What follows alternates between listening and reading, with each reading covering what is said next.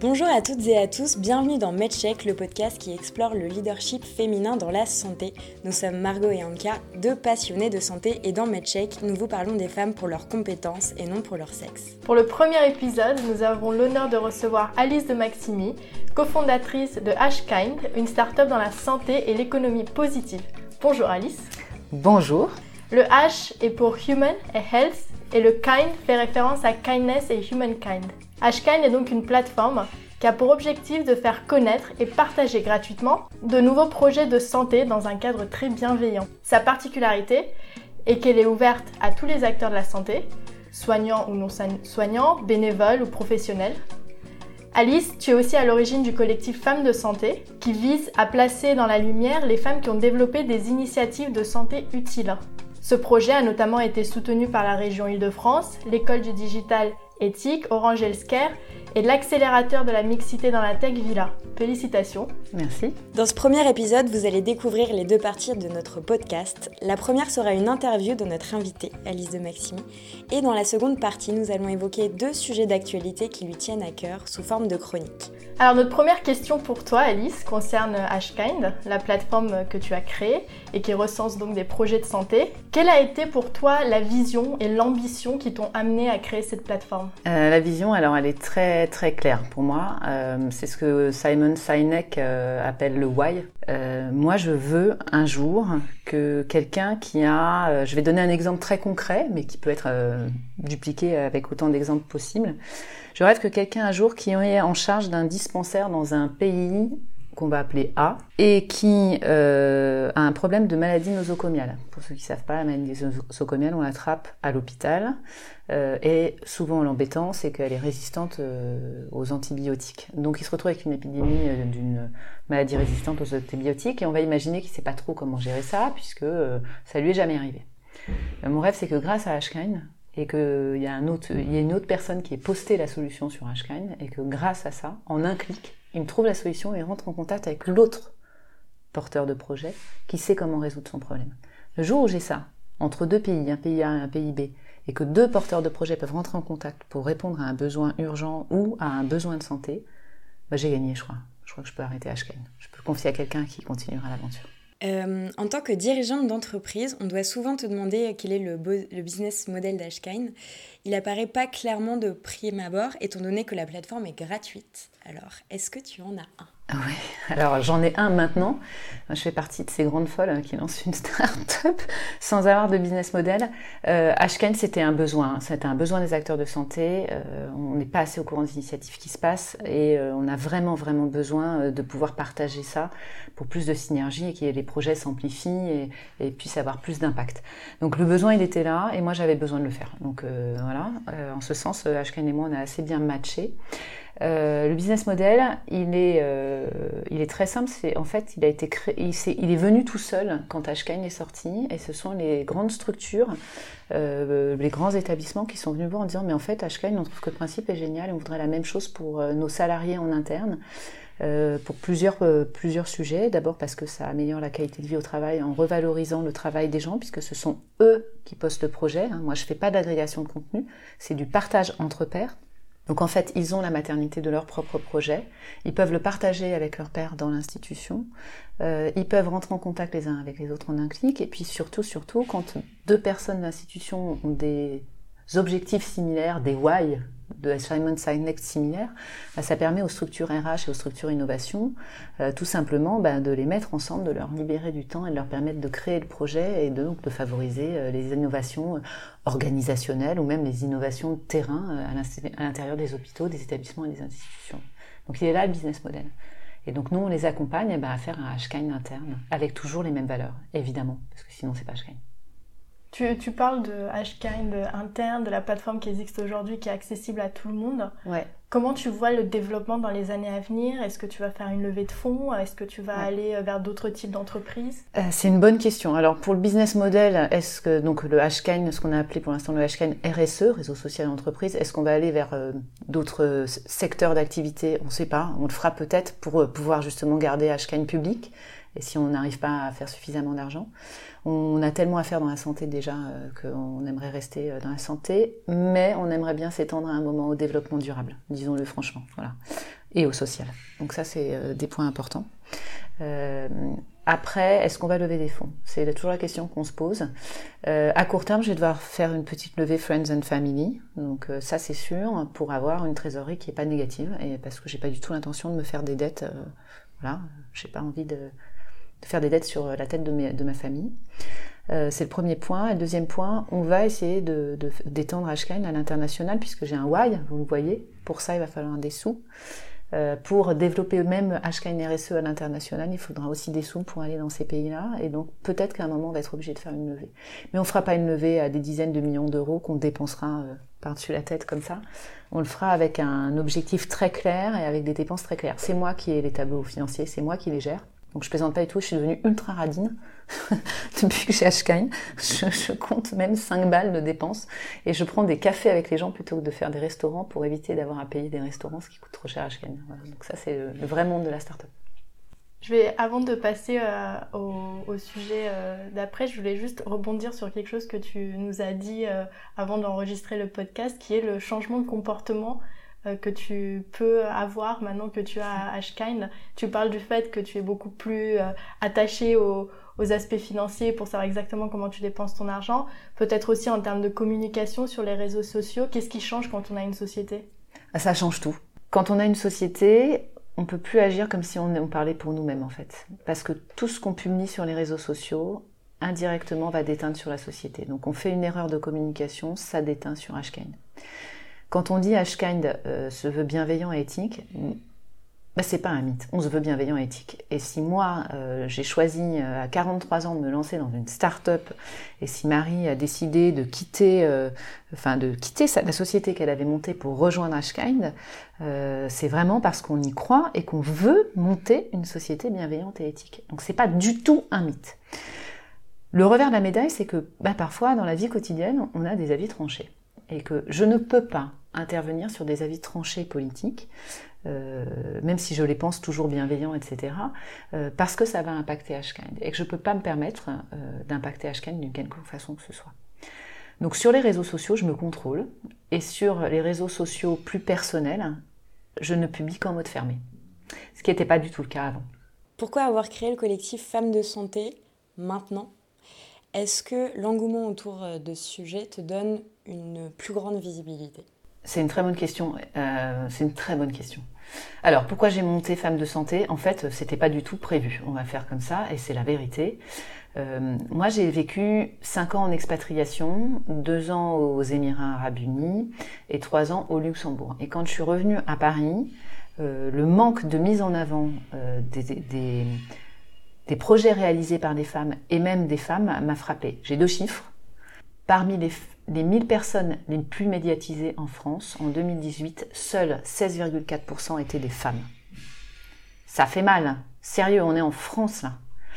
Le deuxième, euh, c'est que euh, les nominations de professeurs d'université, euh, les PUPH, en médecine, alors que la profession est largement féminisée, on a presque 70% de femmes médecins, qui sont des nouveaux médecins, euh, le taux de PUPH, c'est 28% de nominations sont des femmes seulement. Je ne sais pas si vous voyez la différence énorme. Et ça, quand on, part et qu'on revient, on ne le voit pas avant en partant, et on revient, on se, prend en pleine figure. Du coup, en fait, au lieu d'avoir une démarche euh, ultra revendicatrice, qui n'est pas du tout euh, mon tempérament, je me suis dit, bah, elles sont pas mises en lumière, bah, je vais les mettre en lumière. C'était vraiment ça, le principe.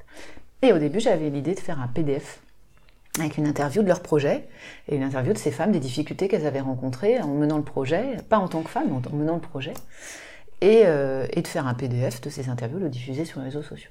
Et puis euh, l'école euh, du digital éthique m'a téléphoné en disant j'ai besoin pour les troisième années d'un projet Tech for Good, t'en as pas un? Je dis bah moi je fais un PDF des femmes qui font la santé. Euh, ils me disent on prend. Et là les cinq élèves m'ont dit Alice, ce que tu proposes c'est complètement has et complètement nul. Nous on va ah c'est dur quand même.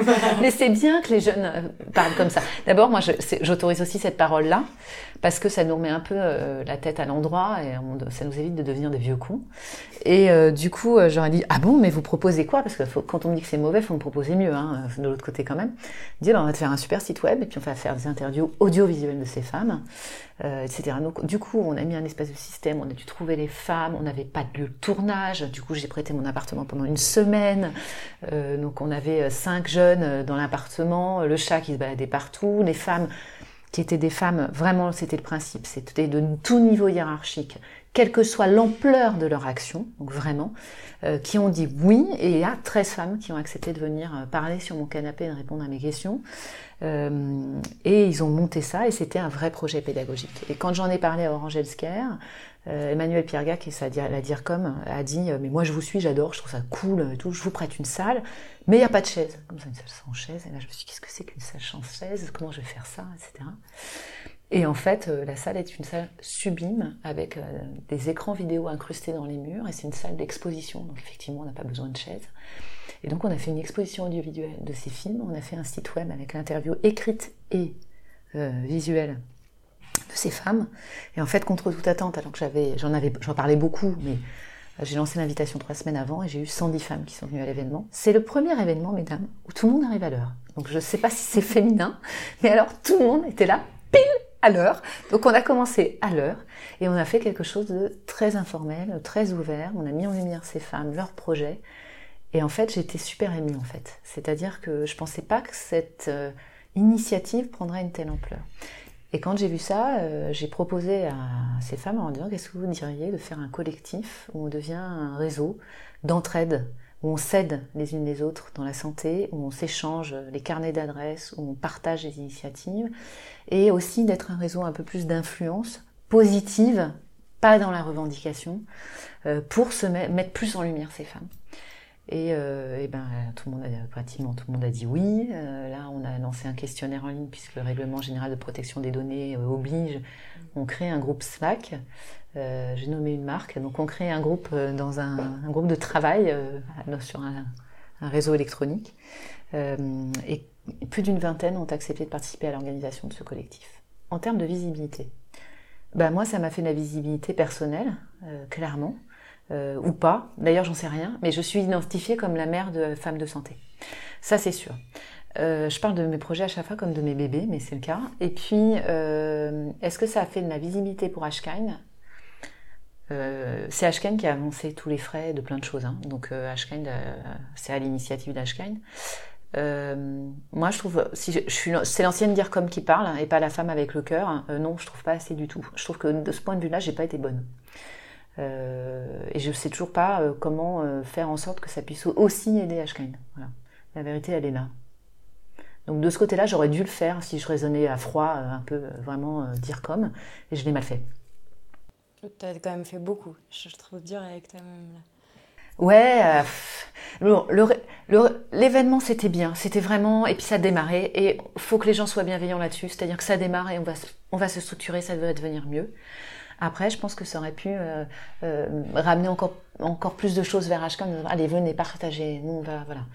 Après, ce que ça a amené aussi, c'est pas bien ce que je vais dire, mais il faut le dire aussi, ça a amené des gens où je ne sais pas d'où ils sortent et je me suis demandé s'il n'y avait pas un, intérêt pour eux de venir là, mhm. euh, pour essayer d'être mise euh, en lumière. Euh, et donc évidemment, le, la, première, la prochaine promotion des 13 femmes qui seront mises en lumière, euh, ben, ça fera l'objet quand même là d'un jury bienveillant mais euh, complètement neutre et non connu pour euh, les choisir, pour qu'il n'y ait pas d'ambiguïté et que ce reste éthique en fait. Tu as un discours qui est très inspirant et on voit que beaucoup de personnes dans ton parcours t'ont motivé, t'ont donné ces visions que tu portes aujourd'hui.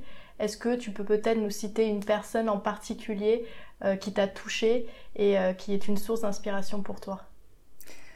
Euh, oui, alors j'hésite entre deux, mais en fait, euh, je vais en citer une, euh, en ayant l'impression de trahir l'autre. je vais citer mon grand-père. mon grand-père, il y a une histoire très particulière, je vais la faire courte. mon grand-père a été résistant pendant la guerre, mais à partir de ses 16 ans. Et c'était un résistant de la première heure et un résistant actif. Il a connu ma grand-mère qui était beaucoup plus âgée que lui, et ils ont eu ma mère au moment quasiment de la libération. Donc euh, voilà, ça c'est une histoire de roman, mais c'est la vérité. il a terminé ses études et puis il, a, voulu être pilote. Et en fait, on lui a demandé, il a fait ses études pour être pilote et il a dû monter, faire un saut en parachute dans une vieille carlingue et il a refusé de monter. La carlingue s'est écrasée avec ses amis dedans et il a été viré de l'école de pilotage où il était, que je ne citerai pas. Et du coup, il s'est retrouvé avec une enfant, une femme plus âgée de lui qui bossait, faisait ce qu'elle pouvait.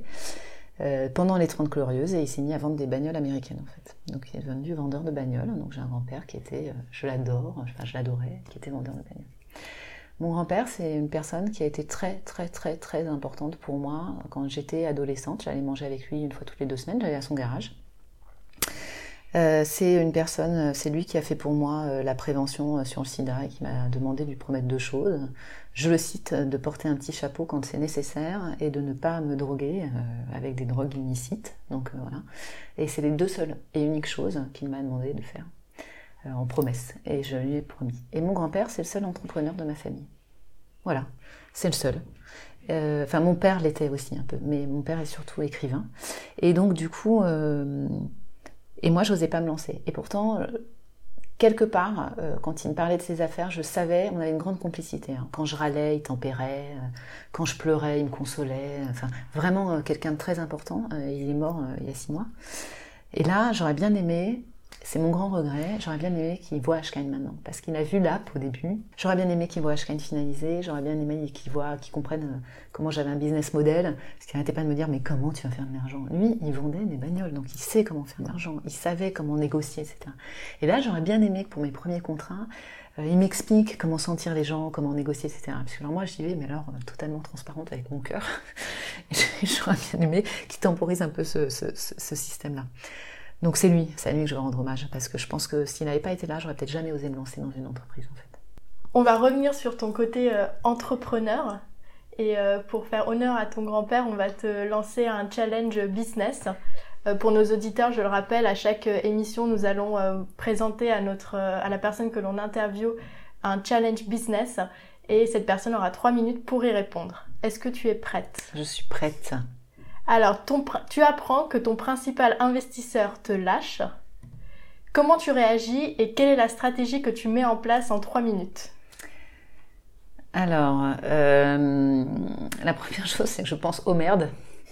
Euh, voilà, parce que c'est quand même la vérité. Hein, on ne le dit pas assez, mais voilà. Et là, je, je, vais reprendre les mots de ma coach, euh, qui est une coach de start de start-upper. Euh, je laisse l'émotion passer. Il faut qu'une grosse émotion comme ça, ça dure 12 secondes, donc il faut se la prendre, il faut la laisser passer, il hein, ne faut pas la refouler.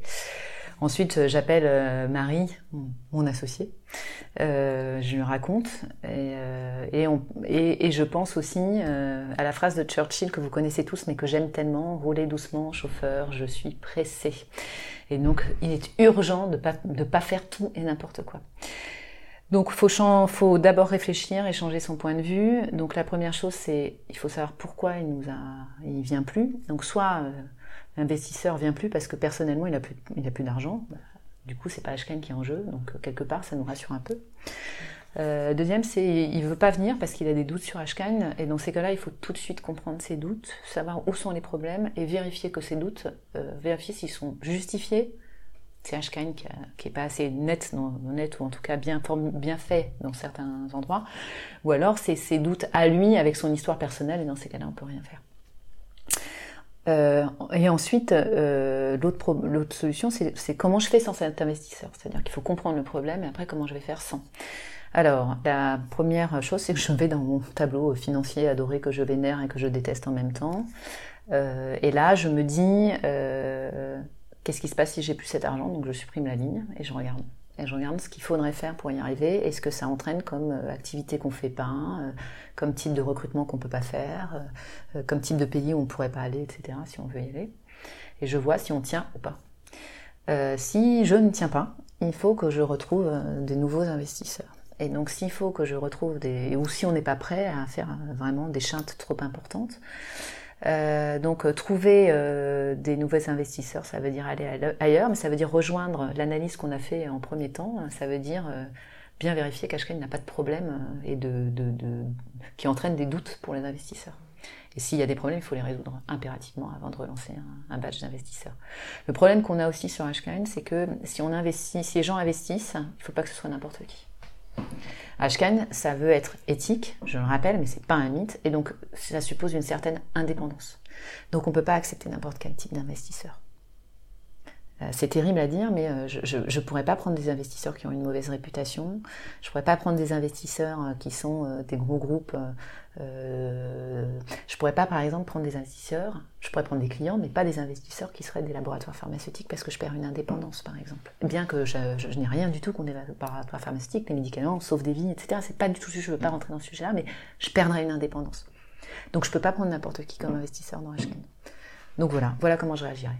Bah, c'est un business case réussi, je, pense, pour le premier. Alors, euh, maintenant, donc, on va passer à la deuxième partie. On va parler des sujets d'actualité qui te tiennent à cœur, Alice, à travers deux chroniques, une chronique pathologie et une chronique euh, sexualité vie intime. Mais avant, nous voulons te rafraîchir un peu avec un smoothie fait maison. Alors je précise pour nos auditrices et auditeurs que pour chaque épisode, nous offrirons un jus à notre invité qui selon Lou, lui ressemble. Et pour toi, Alice, c'est l'abricot, parce que l'abricot représente le contact humain. Tiens, ça, je ne le savais pas. Merci. Il est super bon. Mmh, c'est super bon. Il y a un peu de pomme aussi, non? Euh, Non, juste abricot. Juste l'abricot Et du lait d'amande. Ah. Parfait. Merci beaucoup, j'adore les smoothies. Alors maintenant, du coup, on va passer à la chronique pathologie. Et en cas, tu vas nous parler des prothèses mammaires qui existent aujourd'hui et des inconforts que ressentent les femmes qui les. Alors effectivement, aujourd'hui, on va parler des prothèses mammaires externes, pour être plus exact. Dans un contexte qui est bien particulier, c'est celui des patientes qui ont subi une mastectomie à cause d'un cancer du sein. Pour euh, rappel, le cancer du sein est le cancer le plus courant chez la femme en France, avec plus de 60 000 nouveaux cas par an. Il faut toutefois noter que cette incidence est quand même en baisse, heureusement, grâce à une meilleure prise en charge, un meilleur dépistage et des traitements qui sont de plus en plus efficaces. Les femmes qui sont atteintes de cette maladie peuvent, dans des circonstances qui sont bien définies, subir une ablation totale ou partielle euh, du sein. C'est ce qu'on appelle une mastectomie totale ou partielle. Ce qu'il faut savoir, c'est que en cas de mastectomie totale, la patiente doit systématiquement être informée des modalités techniques de reconstruction mammaire après l'opération. Mais malheureusement, si la chirurgie est suivie par un traitement par radiothérapie ou chimiothérapie, la reconstruction immédiate n'est pas toujours recommandée. À la suite d'une mastectomie et sur avis médical, on peut quand même euh, avoir recours à des prothèses pour retrouver la forme du sein, ce qui est très important euh, pour certaines femmes. Certaines patientes optent donc pour des prothèses mammaires externes qui, elles, vont venir se placer à l'intérieur du soutien-gorge. C'est soit une option définitive, soit une option intermédiaire avant d'avoir recours à une véritable reconstruction mammaire. Le choix de la prothèse externe se fait normalement chez un prothésiste et il est recommandé d'y aller avec une personne de confiance qui va pouvoir donner son avis et qui connaît la morphologie de la femme qui opte pour ces prothèses. Les patientes ont donc la possibilité d'avoir recours à des prothèses mammaires externes en silicone qui vont imiter la texture et la forme du sein. Le problème, c'est que ces prothèses ne peuvent pas être portées immédiatement après l'opération et d'après les témoignages, certains peuvent créer des inconforts et des douleurs au niveau des cicatrices. Il est donc possible d'avoir recours à des prothèses en textile, qui sont beaucoup plus douces, et qui sont souvent distribuées par les hôpitaux après les interventions. Ali, je me tourne vers toi parce que c'est un sujet qui t'intéresse particulièrement et tu nous as évoqué justement ces prothèses euh, textiles. Oui, alors en fait, euh, moi ça m'avait choqué que des femmes, euh, certaines mettent des chaussettes hein, dans leur soutien-gorge quand elles sortent au début parce qu'elles n'ont pas ces prothèses-là. Euh, je le savais pas. Il y a beaucoup de, vêtements hein, comme ça qui, qui, seraient nécessaires pour les femmes et qui n'existent pas encore quand on se fait hospitaliser. Moi, ce qui m'a marqué, c'est que en faisant la, en créant HKN, au début, j'ai commencé comme tout, tout le monde, c'est-à-dire avec rien, et donc je faisais beaucoup de veille sur toutes les initiatives, les projets, pour voir ce qu'il y avait, quelles étaient les, les, grandes tendances, et puis pour pouvoir faire la bonne segmentation des projets à placer sur HKN pour qu'ils correspondent à tout le monde, ou en tout cas au maximum de personnes. Et le cancer revenait souvent, et le cancer du sein beaucoup. Euh, et je suis tombée sur une initiative euh, de femmes dans la vallée de la Hure, en Belgique, qui sont euh, des femmes d'un village. Et en fait, elles ont un club, et dans ce club, elles tricotent des prothèses mammaires en coton tout doux, qui, ressemblent vraiment à des seins très jolis et très doux, très légers, Comme ça, ça va pas faire mal aux cicatrices. Et cette, cette opération s'appelle, j'ai une grand-mère qui était belge, donc je peux le dire, hein, c'est typiquement belge comme humour, ça s'appelle les petits nichons. et voilà, et je trouvais que cette opération était vraiment géniale. Et si on pouvait faire, donc je l'ai mise évidemment sur le premier site internet d'Ashkind en me disant si d'autres personnes qui tricotent ont envie d'en faire, elles vendent ça à 9 euros, c'est rien, c'est même pas le prix du coton de, de, ces prothèses. Je trouvais que je trouvais ça formidable. Et puis, euh, en travaillant, après, euh, et en, allant dans un réseau de start-up, j'ai croisé une femme euh, qui installait une nouvelle prothèse, qui sera sans doute dispositif médical, qui est une prothèse en silicone, mais qui est complètement à jouer. Euh, et donc il va pas euh, et qu'il y a un cercle vide à poser sur le sein, donc euh, ça permet, ça évitera de poser la prothèse sur la cicatrice et ça prend vraiment la forme d'un sein et on peut la mettre dans le soutien-gorge. Donc ça bouge, ça bouge, mais ça bouge lentement quoi. Pour information, pour conclure sur, sur cette chronique, pour les femmes qui seraient intéressées par ces prothèses, elles ont un prix qui est limité à 25 euros. Donc euh, c'est tout à fait euh, accessible. Il y en a qui ont des prix euh, beaucoup plus bas et c'est pris en charge par l'assurance maladie. Ah, ça c'est super.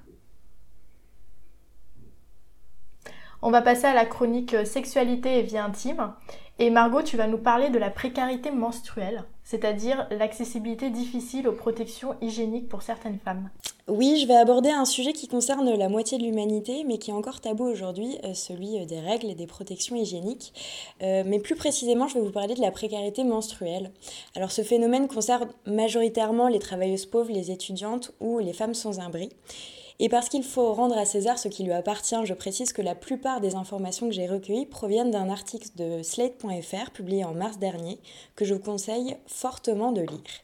Selon un sondage IFOP publié le 19, 19 mars dernier, 1,7 million de femmes en France manquent de protection hygiénique. Chiffre encore plus choquant, parmi les femmes les plus pauvres, 39% n'ont pas suffisamment de protection à leur disposition et plus d'une femme sur trois n'en change pas assez. Alors oui, tout cela s'explique par le fait que les règles coûtent cher, là je ne vous apprends rien. Selon une étude britannique, une femme dépenserait au cours de sa vie en moyenne 21 300 euros pour ses règles, c'est-à-dire pour en tout 2400 euh, jours, entre les médicaments contre la douleur, les protections hygiéniques et les vêtements que l'on doit parfois changer parce qu'ils sont tachés. Bien sûr, c'est une moyenne, hein, ça peut être beaucoup plus pour certaines. Et c'est pour cette raison que les femmes sans abri et les plus précaires pour elles, rester digne au cours de ces règles n'est malheureusement pas quelque chose qu'elles peuvent se permettre. Il faut même souvent devoir choisir entre manger et se protéger. Oui, sauf que les protections euh, sont un produit de première nécessité, hein, comme le papier toilette. Ne pas en avoir ou ne pas en changer assez souvent peut conduire chaque mois à des infections ou même des chocs septiques. C'est donc un vrai problème de santé publique. Et l'autre obstacle que les associations qui viennent en aide à ces femmes doivent combattre, c'est le fait que les règles, les protections hygiéniques et leur utilisation soient encore et toujours un sujet tabou. Alice, c'est un sujet euh, dont tu voulais euh, parler aujourd'hui. Est-ce que tu peux nous expliquer euh, pourquoi? Alors moi je voulais en parler parce que d'abord c'était un, ça rejoint la précarité des femmes, hein, de, de SDF sur 5 sont des femmes, donc c'est quand même pas du tout anodin. Après, euh, j'ai euh, euh, Marie, donc mon associée, qui fait partie d'une association qui s'appelle Féminité sans abri, qui fait cette collecte, justement, qui fait une collecte de, de toutes ces protections périodiques et autres tampons nécessaires à l'hygiène des femmes en grande précarité, parce qu'on va l'appeler comme ça. Donc c'est elle, elle a organisé dans sa ville, elle fait partie de cette association, elle est responsable de la collecte de sa ville. Donc elle a lancé un appel sur les réseaux sociaux locaux, elle a demandé en disant qui veut euh, faire ça avec moi et être euh, euh, pouvoir recevoir les dons. Et en fait, il y a l'Institut de beauté de sa vie qui a dit moi je veux bien. Et donc les gens vont déposer leurs protections, les protections périodiques les autres dans cet institut. Marie se charge de faire des trousses qui sont ensuite diffusées soit dans des points particuliers, soit lors des où on va voir ces femmes. D'accord. Et c'est à Bordeaux, ça, c'est ça Alors, l'association a été créée à Bordeaux, et là, euh, Marie, elle, habite en région parisienne, donc il y a plein d'antennes partout. Euh, Lille fait ça beaucoup, il y a eu beaucoup de collectes. L'Université de Lille a diffusé 30 000 kits pour euh, les étudiantes, parce que ça coûte cher aussi quand on est étudiant. Après, ça rejoint un autre, un autre problème plus large, hein, c'est euh, bah, la, précarité, la vraie, la grande, euh, qui est de plus en plus nombreuse en France euh, et qui est de plus en plus large, et qu'il faudrait prendre bien plus, enfin, avec, des, actions qui sont encore plus larges que des dons, c'est nécessaire ces dons-là. Mais mhm. le mieux, ce serait d'éviter qu'il y ait autant de personnes en situation de précarité, en fait, on va dire comme ça. alors juste pour nos auditeurs et auditrices, sachez que vous pouvez signer la pétition pour les protections périodiques, soit gratuites pour les femmes les plus précaires. Voilà, sur Internet, elle est très facilement trouvable. Ou bien participer à des collectes, des collectes de protection hygiénique via une association. il, y en a, il y en a plusieurs à Paris qui, euh, qui proposent ça. Et bien maintenant, on va conclure. Euh, alors, merci Alice d'être venue. On, rappelle tes projets Ashkind et Femmes de Santé, un collectif que nos auditrices et auditeurs peuvent trouver facilement en tapant les noms sur Internet. Et je rappelle également qu'ils peuvent nous suivre sur Twitter, Instagram et Medium en tapant at Podcast. On espère que l'épisode t'a plu. Ah, mais c'était super. je suis euh, honorée d'être là. Et ben nous, on était, on était vraiment très honorés de te recevoir. Et on se retrouve pour le prochain épisode très bientôt.